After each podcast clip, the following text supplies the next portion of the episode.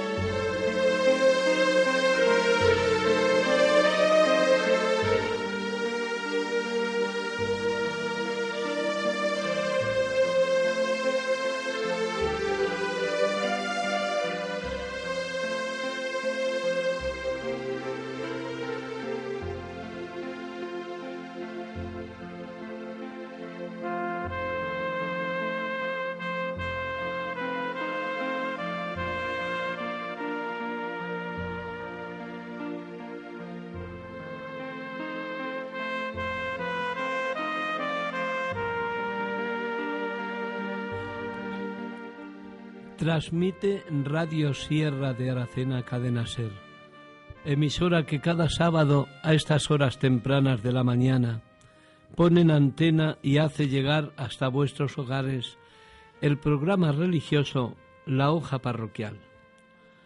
La Hoja Parroquial de nuevo, corriendo veloz hasta vuestros hogares para llevaros noticias de Dios, noticias de amor en definitiva, noticias de salvación. La hoja parroquial es un programa de la Iglesia Católica que desde Aracena y desde la sierra que lleva su precioso nombre, Sierra de Aracena y Picos de Aroche, camina hacia la casa de Dios, con Cristo muerto y resucitado, y de la mano de la mejor madre, la que para nosotros es mayor dolor coronada en su iglesia prioral del castillo, y reina de los ángeles coronada en su peña de Arias Montano, en su alájar, fuente pura, y pastora divina de las almas, de todas sus ovejas, que tras su callado queremos mm, arribar a las verdes praderas del reino de los cielos. Carlos Fernández Valladares, Valladares en control y Longinos Abengózar Muñoz en el micro son los instrumentos de los que Dios se sirve un sábado más para dar vida y hacer historia de este nuevo programa de la hoja parroquial, el correspondiente al último sábado de febrero de un año bisiesto como es el año 2012. 25 de febrero del año 2012. La hoja parroquial llamando de nuevo a tu puerta y confiando que tú le abras y la recibas en el seno de tu hogar, porque ya forma parte de tu hogar. Con vosotros la hoja parroquial.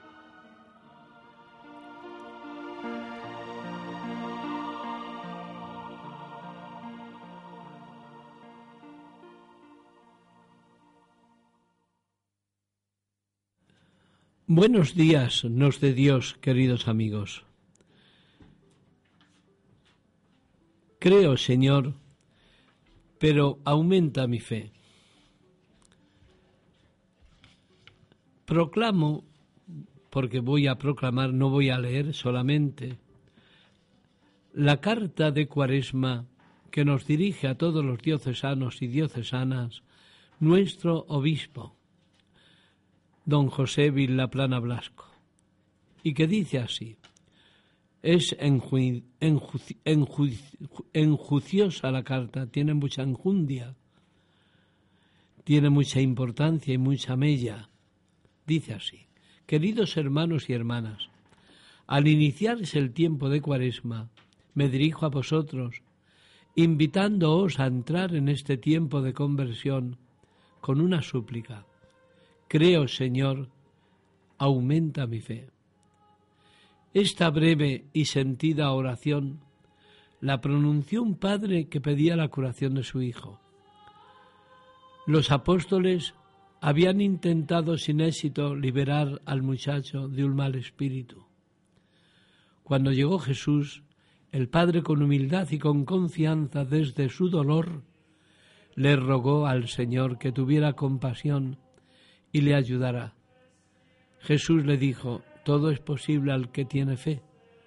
Entonces el hombre gritó, creo, pero ayuda, pero aumenta mi fe. Esta breve oración contiene dos aspectos sumamente importantes, el reconocimiento humilde de una fe débil y la confianza de que el Señor con su ayuda la puede aumentar y fortalecer. El Papa Benedicto XVI nos ha convocado a un año santo de la fe que comenzará el próximo mes de octubre, con motivo del cincuentenario del Concilio Vaticano II. Por esta razón, acogiendo la iniciativa del Papa, os propongo vivir esta cuaresma como una etapa intensa de oración para que el Señor aumente nuestra fe y nos haga testigos de ella en medio de nuestro mundo. La fe es el fundamento de la vida cristiana. Si la fe se debilita, todo se resiente. Podríamos decir que la falta de fe impide la acción de Dios en nosotros y en nuestro mundo.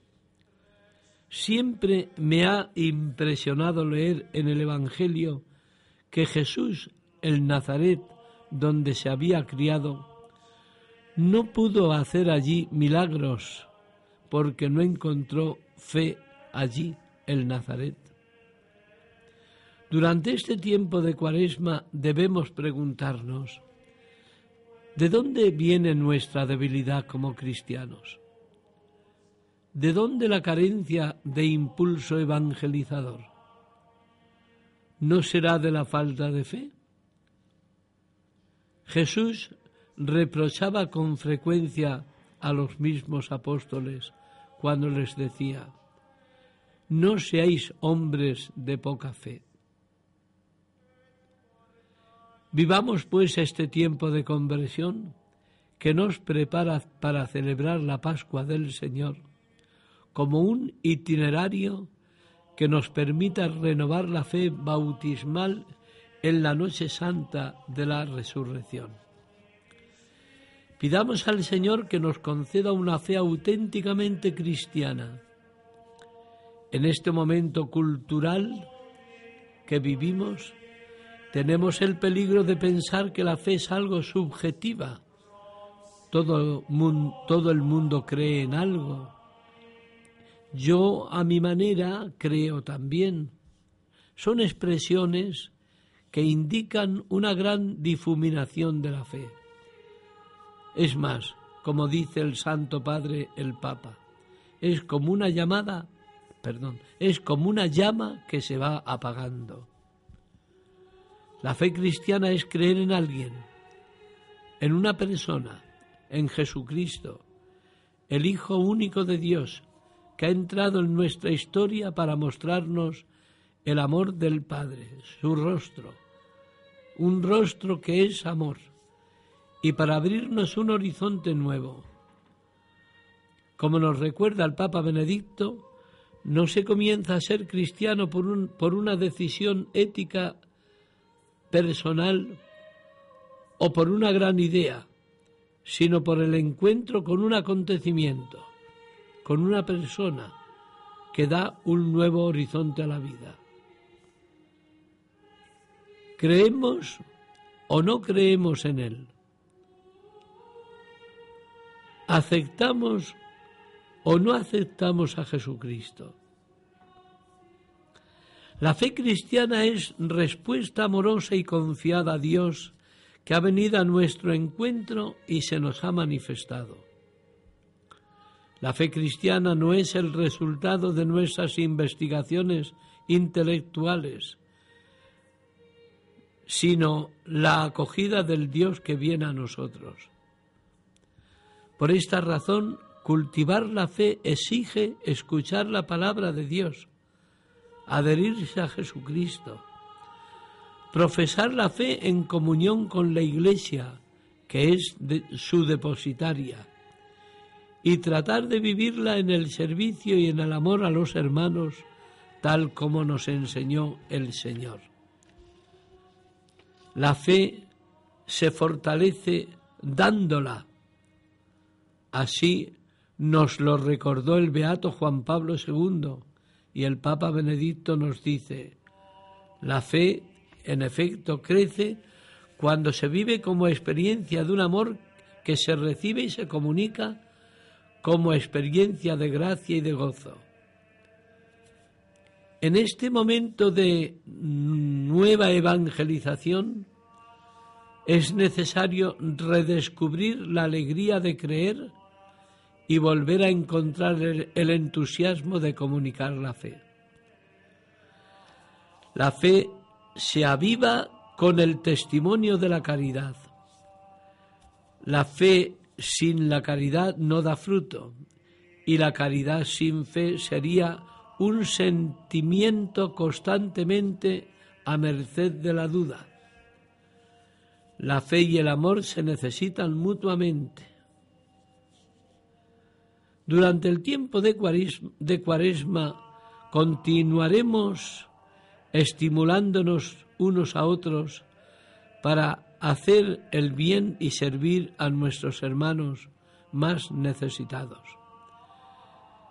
El gesto de cuaresma que venimos realizando en favor de una casa para los pobres, el gesto de cuaresma, hago un inciso, se refiere el obispo a las huchitas que estamos empezando a repartir ahora en cuaresma, esas huchas de cartón que nos mandan desde el obispado por deseo expreso del obispo, para que, como dice, repito, el señor obispo, para que eh, compartamos todos lo poquito que tenemos o lo mucho que tenemos con los que no tienen nada, porque por aquello de que la fe sin la caridad no da fruto, y la caridad sin la fe sería un sentimiento constantemente a merced de la duda, por aquello de que la fe y el amor se necesitan.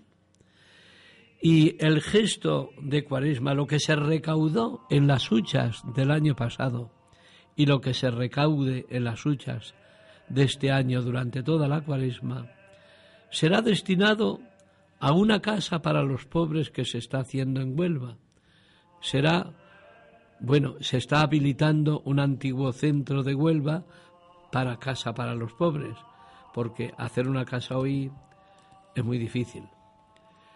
Será un cauce, sigue diciendo el obispo, para expresar nuestra fe que madura en el amor y un signo de nuestra unidad diocesana. Fijémonos los unos en los otros para estímulo de la caridad y de las buenas obras. Con este mensaje deseo subrayar también un aspecto de nuestro plan diocesano de evangelización centrado en la renovación de nuestras parroquias. Tengamos en cuenta que una parroquia es una comunidad de fe. Se trata de una comunidad de fieles, esto es, una comunidad cristiana, para lo cual es indispensable la fe en Jesucristo. No hay parroquia si no hay adhesión a Jesucristo. Y además la parroquia tiene como tarea evangelizadora el transmitir y educar la fe de sus miembros, porque ella es el ámbito ordinario donde se nace y se crece en la fe. termina diciéndonos el obispo. Queridos hermanos y hermanas, termino este sencillo mensaje recordando la página del Evangelio con la que he comenzado. Los apóstoles preguntaron a Jesús por qué ellos no habían podido expulsar el mal espíritu de aquel muchacho.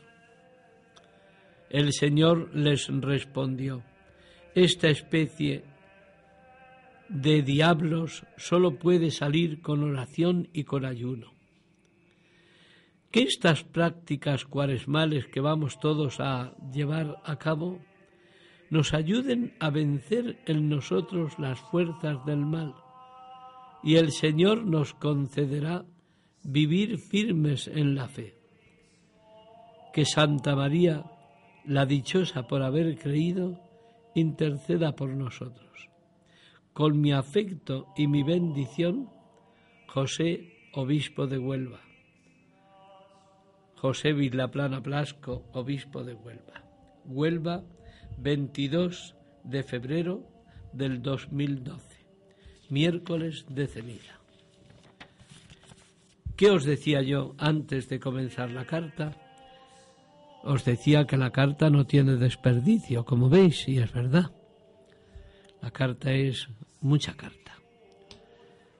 Que nos ayude a pensar, que nos ayude a obrar, que nos ayude a convertirnos. Porque esa es la voluntad de Dios sobre nosotros, que nos convirtamos.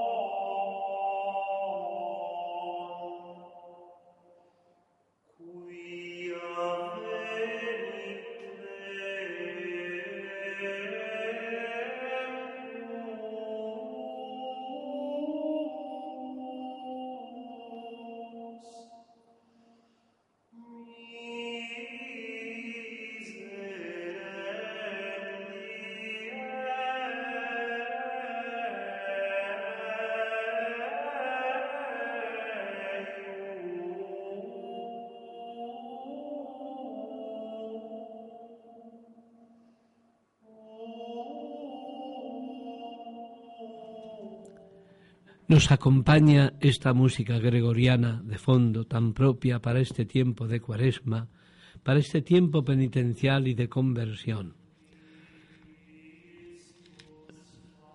En este primer domingo de cuaresma nos regala la Iglesia una palabra de vida que la toma del evangelista San Marcos, capítulo primero, versículos del 12 al 15 capítulo primero, versículos del 12 al 15. Acojamos esta palabra en nuestro corazón. Nos habla Jesús en esta escena del Evangelio de algo tan connatural con el hombre, con el hombre caído y pecador, como es la tentación. Que el Señor nos ayude con su gracia a sacar mucha vida de esta palabra. El Espíritu empujó a Jesús al desierto. se quedó en el desierto cuarenta días dejándose tentar por Satanás. Vivía entre alimañas y los ángeles le servían. Cuando arrestaron a Juan, Jesús se marchó a Galilea a predicar el Evangelio de Dios y decía, se ha cumplido el plazo, está cerca el reino de Dios, convertíos y creed en el Evangelio. Palabra del Señor. Gloria a ti, Señor Jesús. Cristo, Señor mío, me recuerdas hoy lo que me dijeron el miércoles pasado al imponerme la ceniza. Convertíos y creed en el Evangelio, porque acuérdate, hombre, que eres polvo, y en polvo te has de convertir. Y me das ejemplo con tu actitud cuando te dejaste tentar por Satanás. No siempre soy tan rotundo con el demonio como lo fuiste tú. Soy como otra Eva que mantuvo una conversación con el tentador. Una conversación curiosa y falaz. pero quiero rechazarlo tajantemente con la palabra de Dios. Quiero convertirme y creer en el Evangelio que cada día me ofreces. Ayúdame, Señor.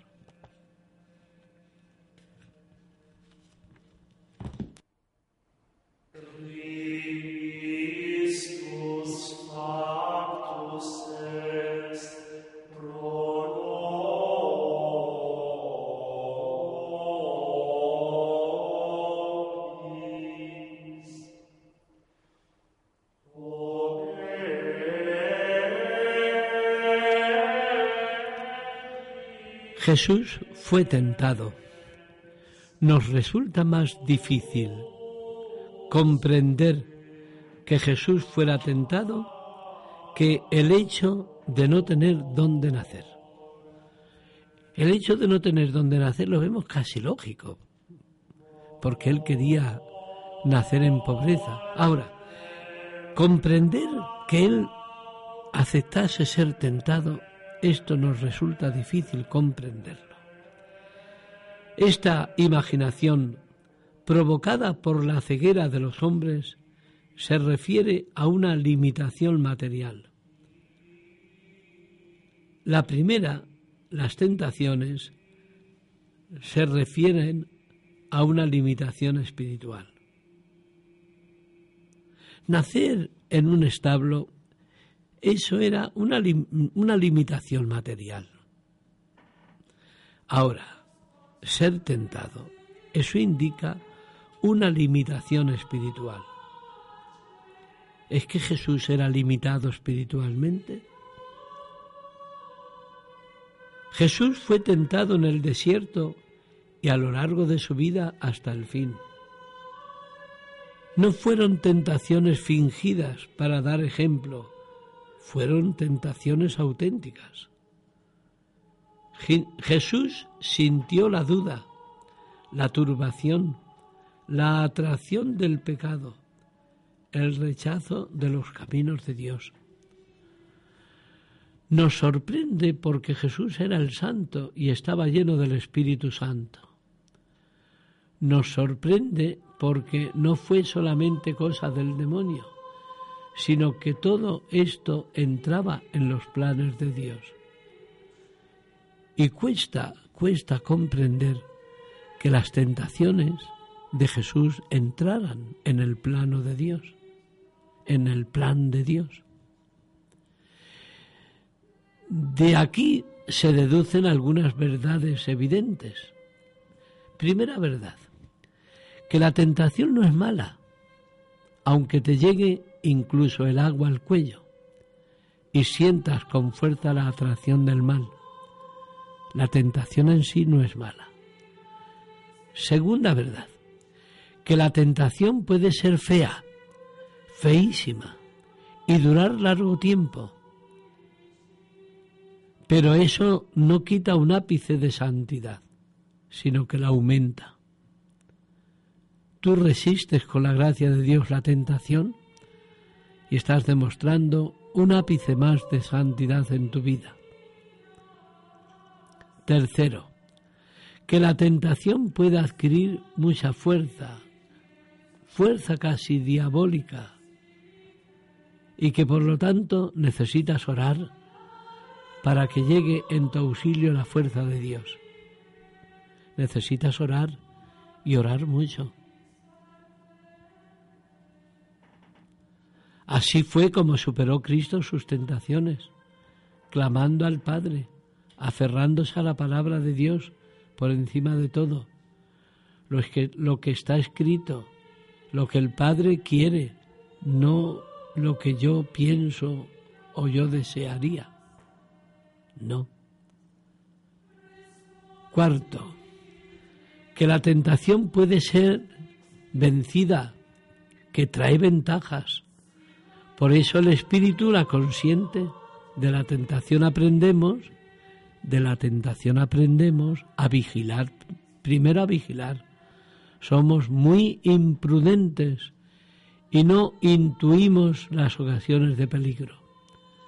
Segundo, aprendemos de la tentación a ser humildes, ver nuestra debilidad, confiar menos en nosotros y confiar más en Dios.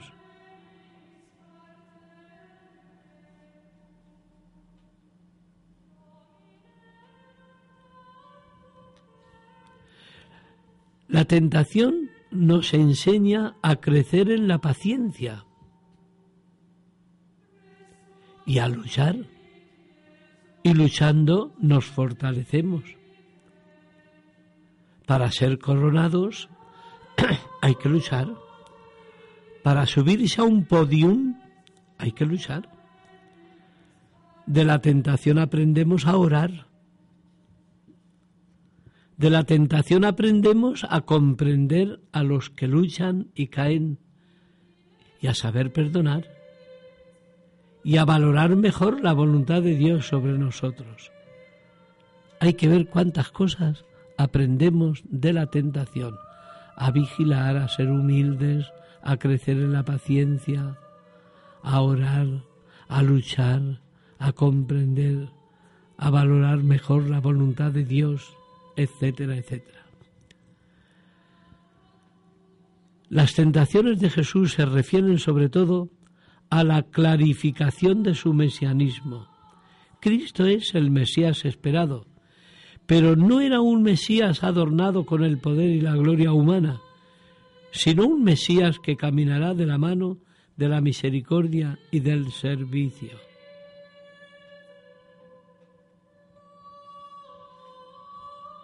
No ha venido a triunfar, sino a servir. No ha venido a condenar, o a quitar vidas, sino todo lo contrario, a dar vida. No buscará su gloria, sino la del Padre. Por tanto Jesús se viste de humildad y de pobreza. No quiere instaurar un reino propio, sino el reino de Dios. Claro, todo esto nos lleva a decir, qué Mesías tan raro. El demonio no lo entendía, tampoco Pedro, ni Juan, ni Santiago, ni ninguno de los doce apóstoles. Ellos también tentaron a Jesús con sus manifestaciones y sus propuestas. Intentaron lograr de él que desistiese de subir a Jerusalén. Mesías, Cristo, no serás rey, sino siervo. No serás león, sino cordero. No tendrás espadas, sino medicinas, las armas del amor. No tendrás riquezas, tendrás que mendigar de puerta en puerta. Una casa, una almohada, un burrito, todo lo tendrás que mendigar y que pedir. No salvarás al mundo venciendo, sino muriendo. no te vengarás, perdonarás. Y así te convertirás en fuente de salvación y en principio de un mundo nuevo, el reino de Dios.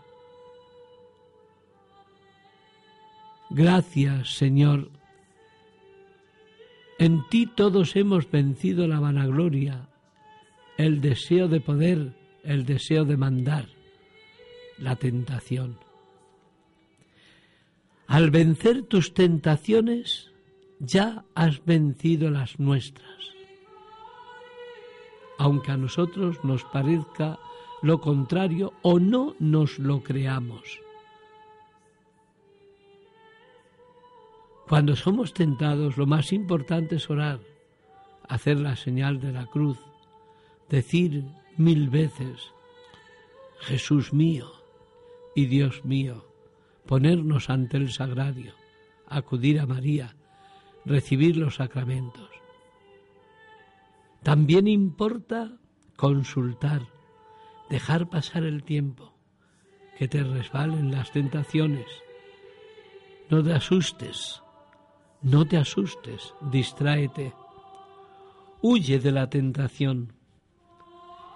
Y si añade a ello, añades a ello alguna mortificación apropiada, mejor que mejor. Ya veis, Jesús fue tentado para que a nosotros no nos extrañe cuando lo somos. Hasta eso quiso soportar Jesús.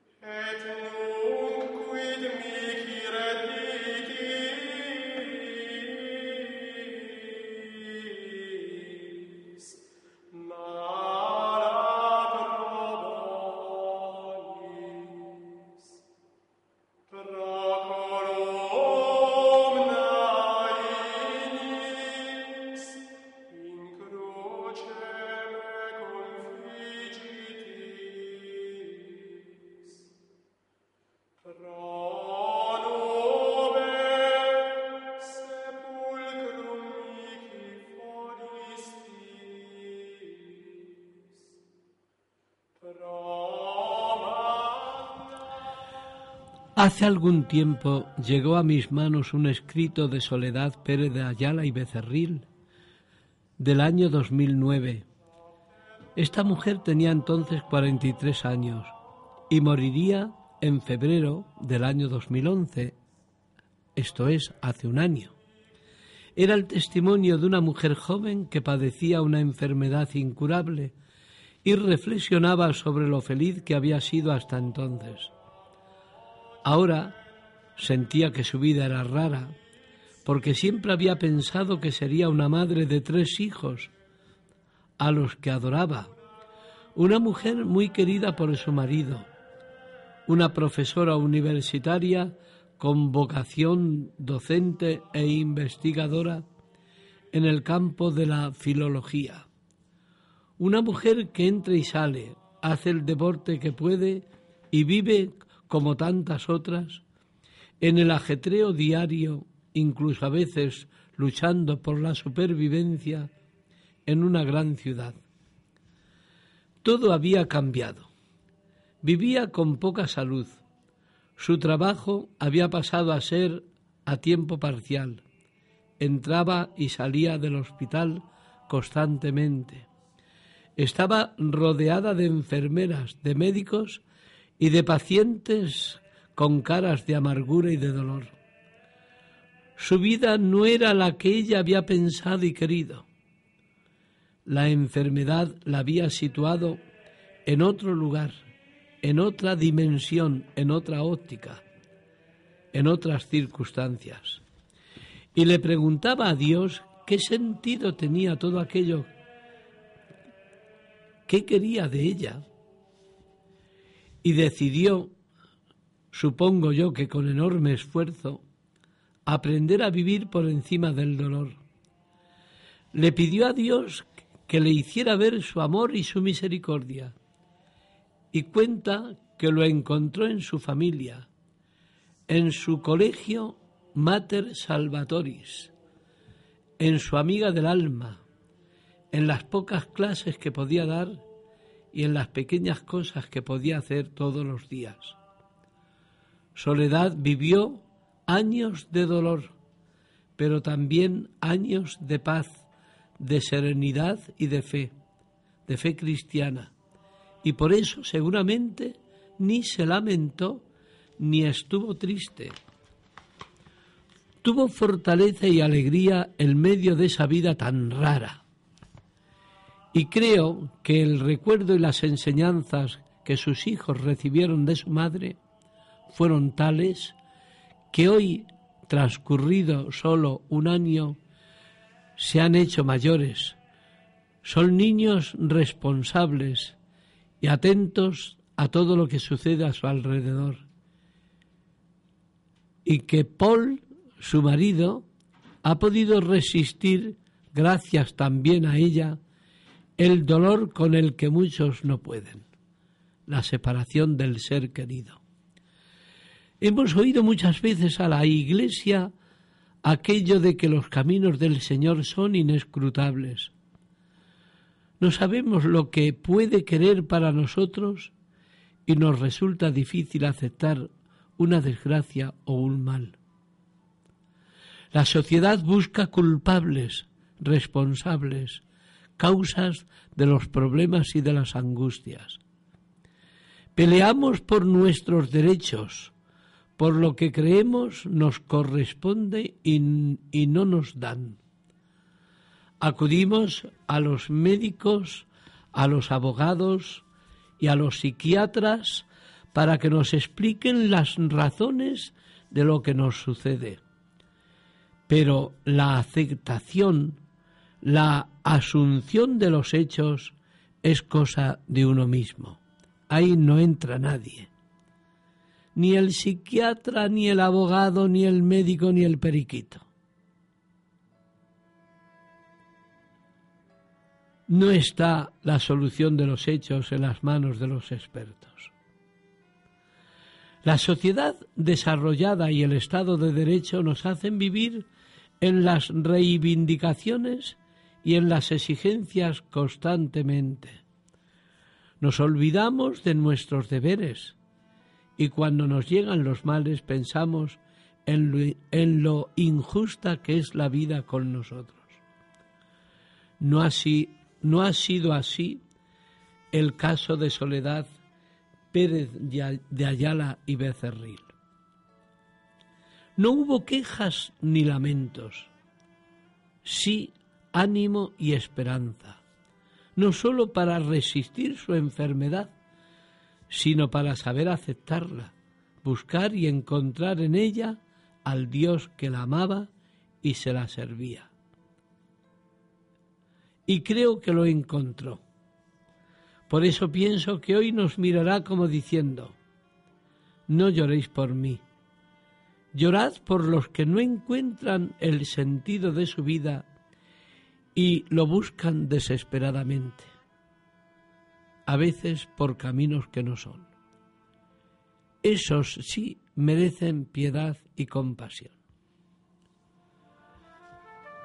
La que escribe este testimonio, pasado un año desde la muerte de la profesora universitaria Soledad Pérez de Ayala y Becerril, es la exalcaldesa de Sevilla y tía de Soledad, también llamada Soledad Becerril. Una madre cristiana, dice Soledad Becerril, puede dar su mayor lección a sus hijos al mostrarles cómo acepta, vive y supera la enfermedad. En la cruz, doña Soledad Pérez de Ayala y Becerril aprendió a vivir por encima del dolor y le pidió a Dios que le hiciera ver su amor y su misericordia y en la cruz lo encontró. Vaya si lo encontró, que lo dejó como testimonio para nosotros.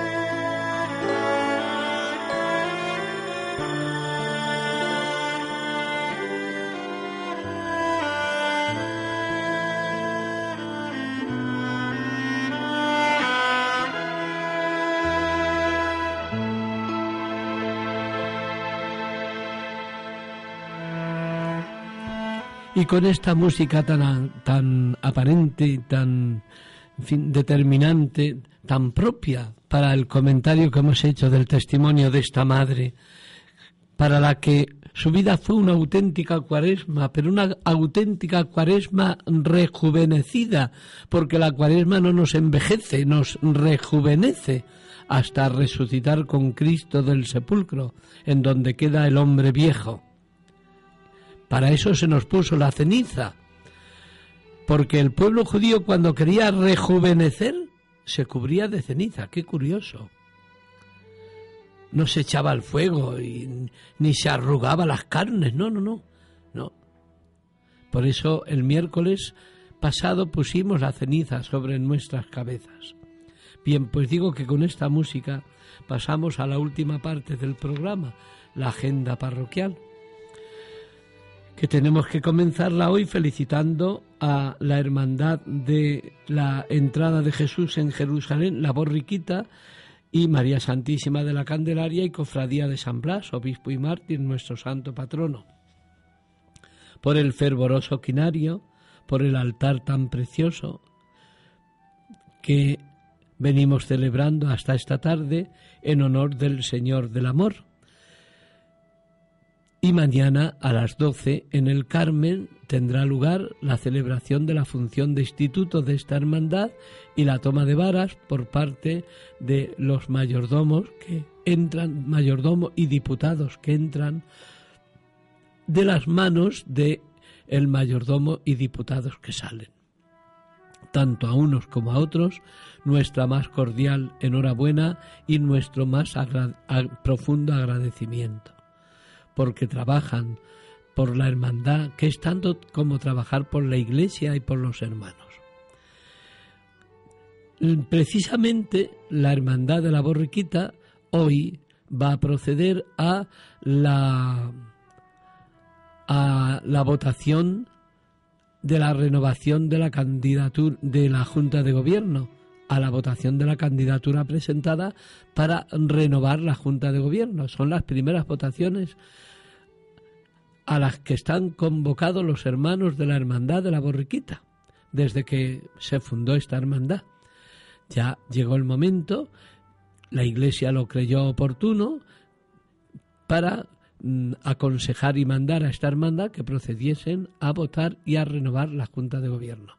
Porque esta hermandad desde su fundación ha ido siguiendo, eh, digamos, el, el seguimiento formativo y espiritual que le ha hecho la Iglesia y se ha sometido en todo al ritmo que le ha marcado la Iglesia, como todas las hermandades.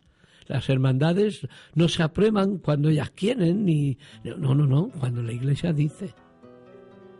Digo esto porque esta hermandad ha sido muy criticada y la gente que ha, criticado a esta hermandad no tenía ni idea del por qué esta hermandad no corría más ligera como corren otras que llevan ya siglos fundadas en Aracena. Y es que las hermandades de la Iglesia tienen que someterse al ritmo que la Iglesia marca, porque la Iglesia es la que lleva la batuta. Bien, hecha esta aclaración que puede ser que a muchos les venga bien, esta tarde, a partir de las cuatro y media hasta las nueve y media de la noche, tendrá lugar en el Salón del Carmen la votación.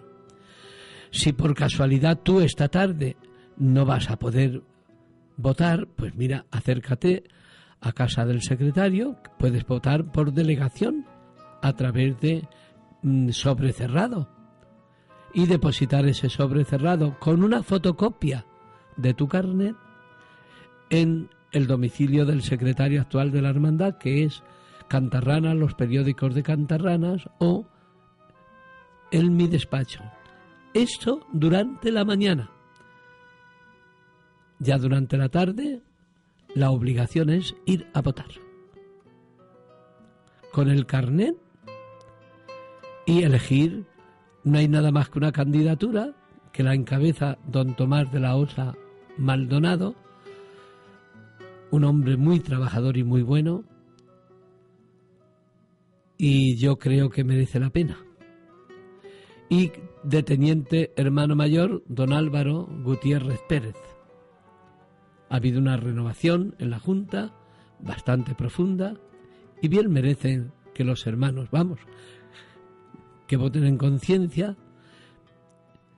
Yo iba a decir, bien merece que se les dé un voto de confianza, pero vamos, eso depende de los hermanos, que los hermanos voten en conciencia y voten, que es su obligación. Los mayores de 18 años y que lleven en la hermandad más de tres años dados de alta. Bien, pues enhorabuena a la Junta que salga, si es que sale. Y también del el quinario de El Cristo del Amor pasó a anunciar que esta semana que viene, los días 1, 2 y 3 de marzo, jueves, viernes y sábado, celebraremos en la parroquia los solemnes cultos que la hermandad de ilustre, antigua, ilustre y fervorosa hermandad de penitencia y cofradía de nazarenos del silencio del Santísimo Cristo de la Plaza dedica en honor de su amantísima Madre y titular, María Santísima de Gracia y Esperanza. Ya sabéis, jueves, viernes y sábado, a las ocho de la tarde, en la parroquia. Un servidor ocupará la Sagrada Cátedra. ¿Cuántos títulos me han puesto en el programa.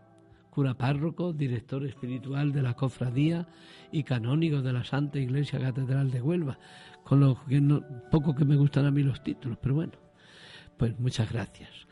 Quedáis todos invitados a este triduo, a este triduo, que, repito, vamos a celebrar en honor de María Santísima de Gracia y Esperanza. Por cierto, que la misa del día 5 de, marzo, lunes, en, que son las honras de nuestro querido amigo José Delgado Sánchez,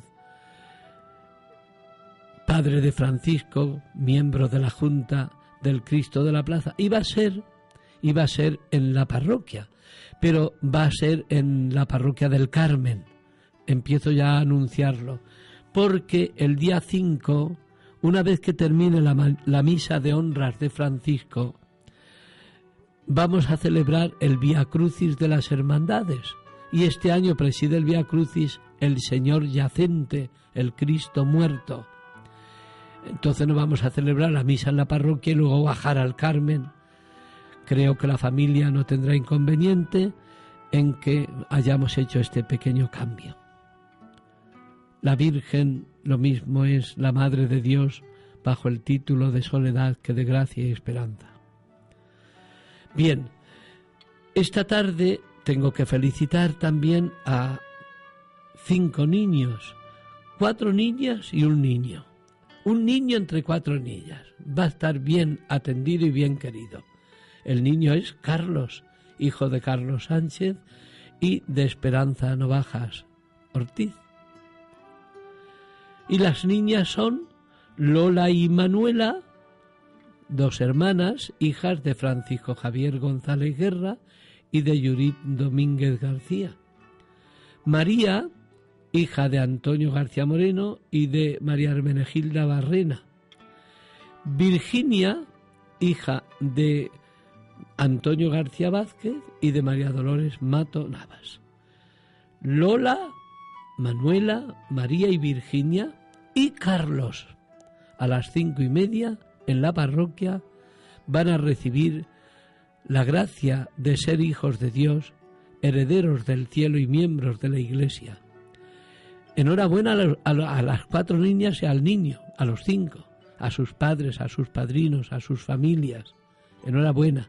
Haced de ellos unos fervientes cristianos, unos fervorosos cristianos, unos amantes de Cristo y de María. Y de las alegrías, también tengo que felicitar esta semana el día uno a los Rosendos. Tengo que felicitar a nuestro querido obispo emérito de Almería y rector que fue del seminario de Huelva, el que me llevó a mí al altar, don Rosendo. También felicito a los Gabrieles. Muchos Gabrieles celebran el día 27 de febrero su fiesta. Y sobre todo y principalmente rindo homenaje de pleitesía y humildemente me postro ante esa dama tan bella, vestida de blanco y verde, como es Andalucía, a la que quiero muchísimo tanto la quiero porque Huelva es el corazoncito de Andalucía. Bien, tanto la quiero que decía mi tía Sofía, os lo repito una vez más, oh hijo mío, ni que te hubiese parido tu madre en Andalucía. No me parió mi madre en Andalucía, tía Sofía me parió en Alcázar, en La Mancha, pero Andalucía me ha calado, como cala el vino añejo. Por eso la felicito de todo corazón. Un homenaje bello para ella, una palabra cariñosa y sincera. Mira, Andalucía, tanto te quiero que trabajo y meto el hombro por ti y por mi pueblo, que es Alcázar de San Juan, mi mancha. Creo que el mejor homenaje es ser un pequeño trabajador y decirle a todo el mundo, he aprendido a trabajar en un hogar de la Mancha llamado Alcázar de San Juan y en Andalucía. Eso que dicen que los andaluces no trabajan. Sea este mi homenaje. Y de las felicitaciones, queridos amigos, vamos a pasar a las penas. Murieron esta semana María Vázquez Morales, María la de Cubero, María Teresa González Martínez, la madre de los lobos, Dolores Molina Gómez, la madre de los torrubias, y está de cuerpo presente, que murió ayer de repente en la peluquería, doña Milagros de Tobar y Martín. Ahora a las doce es su entierro en la parroquia del Carmen. Que descansen en paz cuatro buenas, buenísimas mujeres que se llevan a la eternidad, sobre todo las tres primeras, su dolor bien cumplido y bien sufrido. Cuatro mujeres creyentes, cristianas, amantes de Cristo y de la Virgen donde las haya, del corazón de Jesús de la Virgen del Mayor Dolor. Que descansen en paz. Antes, el sábado pasado, había muerto Antonio Villechenous. Ya le di el pésame. Su misa, la de Antonio, será el próximo lunes, día 27, en la parroquia a las 8. Y la misa de María Vázquez Morales, María la de Cubero, el día 28. En la parroquia también a las 8.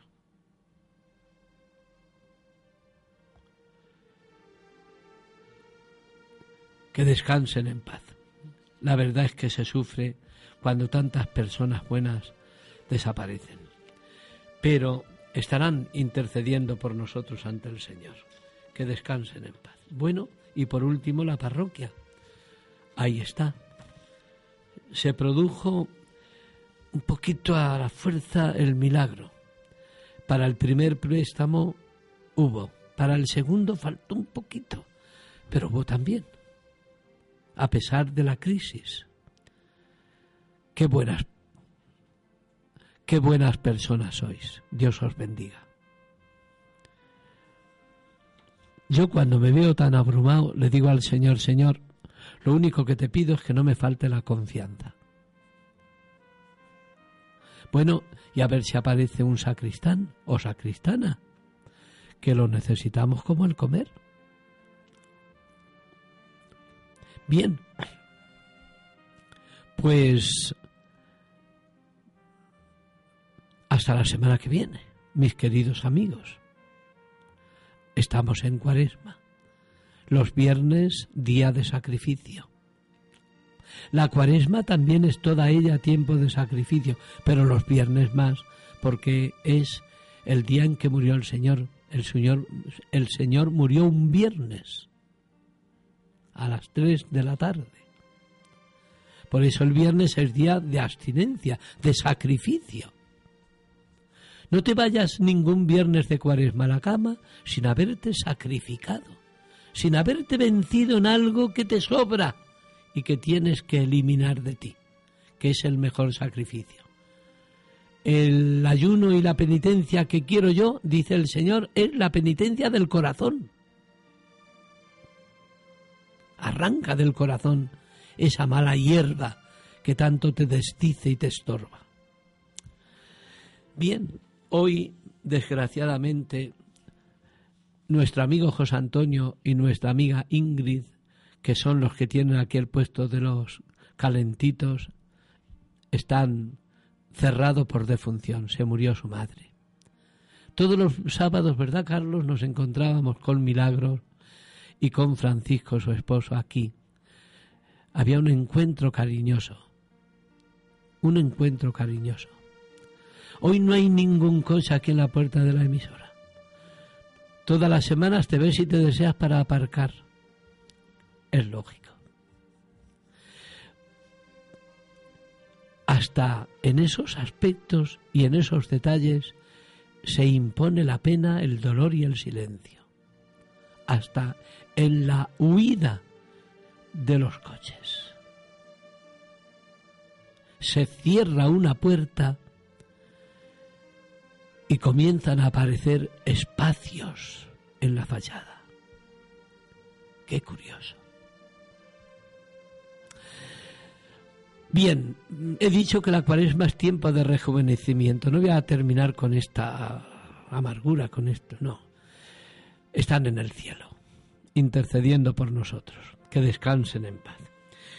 He querido decir que hoy, Carlos, no hay desayuno, porque está la puerta cerrada ella desde el cielo nos ayudará a desayunar de otra manera.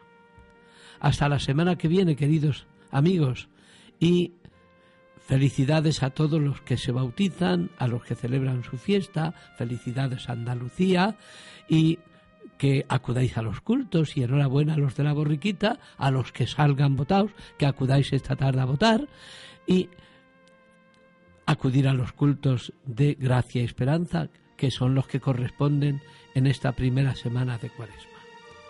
Feliz fin de semana y que disfrutéis con la cebolla.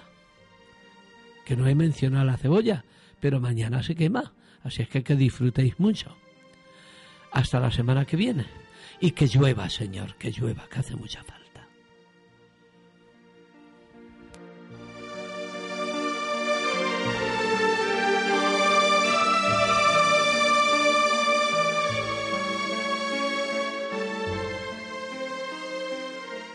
¿Te preocupas por tu familia? Entonces, ¿por qué darles solo huevos ordinarios cuando pueden disfrutar de lo mejor? Eggland's Best, los únicos huevos con ese delicioso sabor fresco de granja, además de la mejor nutrición, como 6 veces más vitamina D, 10 veces más vitamina E y 25% menos de grasa saturada que los huevos regulares, además de muchos otros nutrientes importantes. Así que, dales los mejores huevos. Eggland's Best, mejor sabor, mejor nutrición, mejores huevos.